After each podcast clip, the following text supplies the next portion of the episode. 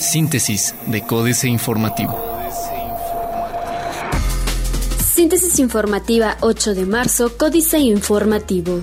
Códice Informativo por Ciudad de la Mujer en Tepeji del Río, Sedatu considera a Querétaro en vez de San Juan del Río. La distancia fue el principal motivo para que el proyecto Ciudad de la Mujer cambiara súbitamente su sede del municipio de San Juan del Río a la capital del estado de Querétaro, aseveró Adán Gardiazabal García, delegado de la Sedatu en la entidad. Entrevistado vía telefónica, explicó que el objetivo del proyecto es lograr un impacto regional para tener mayor cobertura en atención a mujeres vulnerables sin embargo, el impacto deseado se perdería en San Juan del Río, pues existe otra ciudad de la mujer en Tepeji del Río, que es una localidad muy cercana.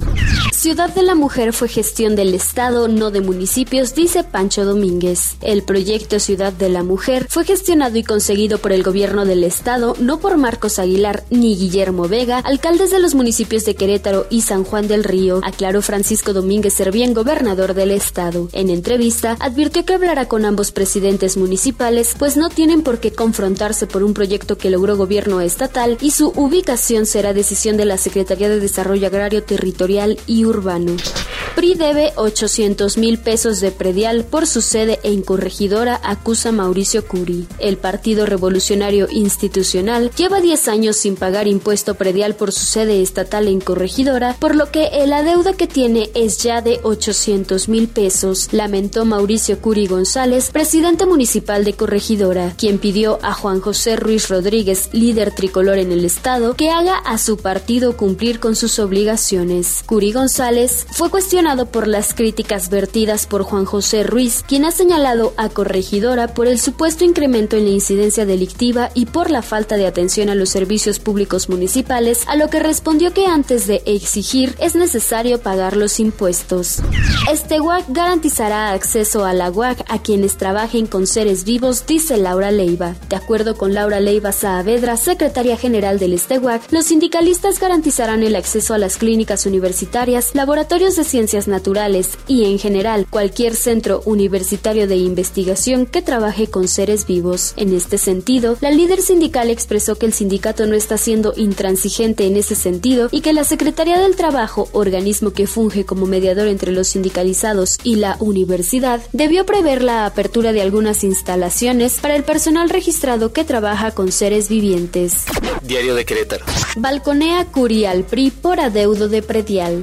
Abren licitación por 800 millones de pesos en aduanas. Fuerte el Poder Judicial, dice Pancho. Reforma para taxis y Uber. Plaza de Armas. Anuncia Walmart más inversión para el Estado. Planean Ciudad Mujer. Traerá sol naciente recurso automotriz. Comprometen sistema penal para mayo. El corregidor. Concreta Querétaro inversiones japonesas por 50 millones de dólares. Recluta municipio personal para empresa automotriz. Espera municipio buena ocupación en Semana Santa.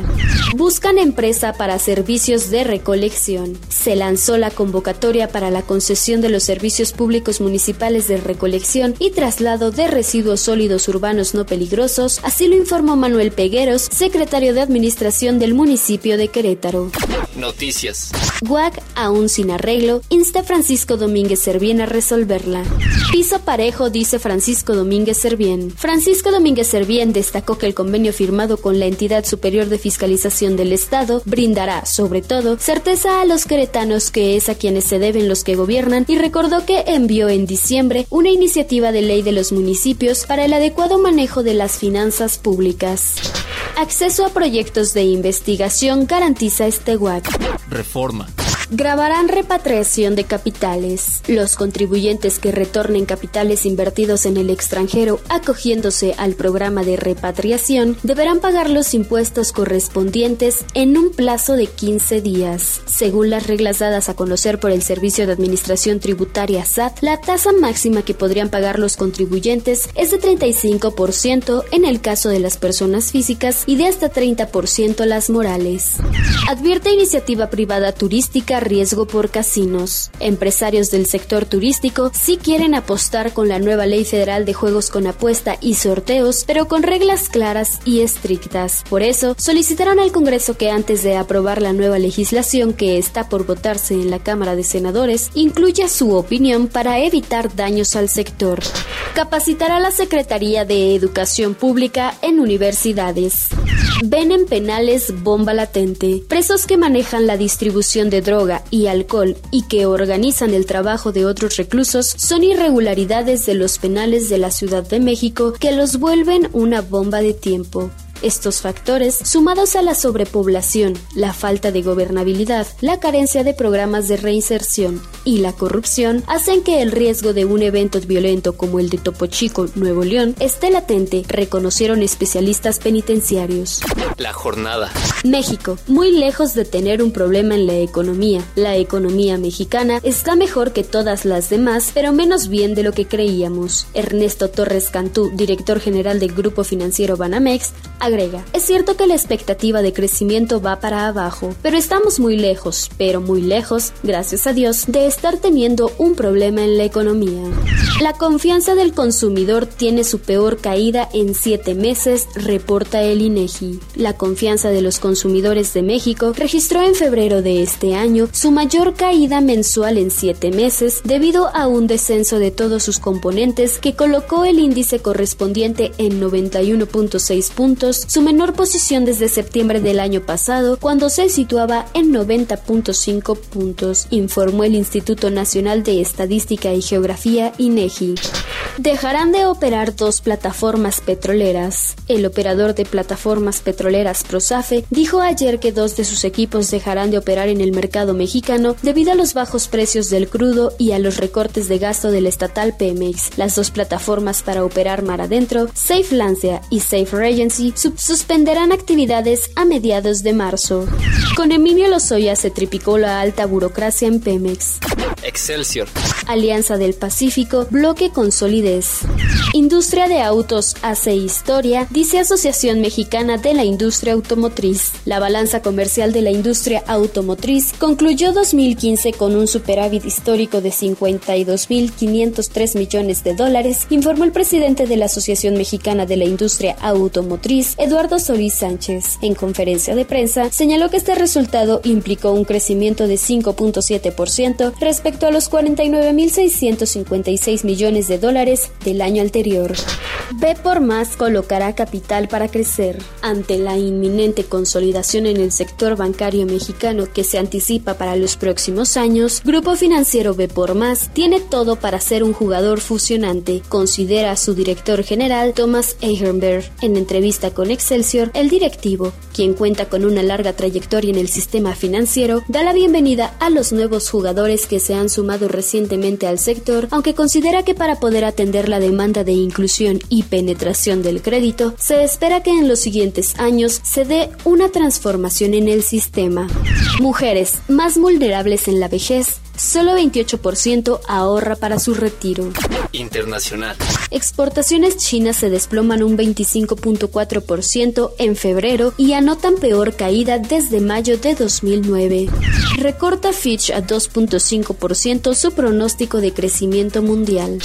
Mayor gremio empresarial de Brasil expresa su apoyo a manifestaciones de este domingo contra Rousseff. HSBC México admite que está muy lejos de su potencial y descarta retirarse del país. Otros medios. Motorola nos adelanta las novedades que tiene para los usuarios en América Latina. Aprende cómo crear logos, tarjetas e infografías en Internet sin gastar un peso. Video. Internet gratis a cambio de tirar la basura en el bote. Piratas atacan con ransomware, computadoras Max advierten. Financieras. Dinero.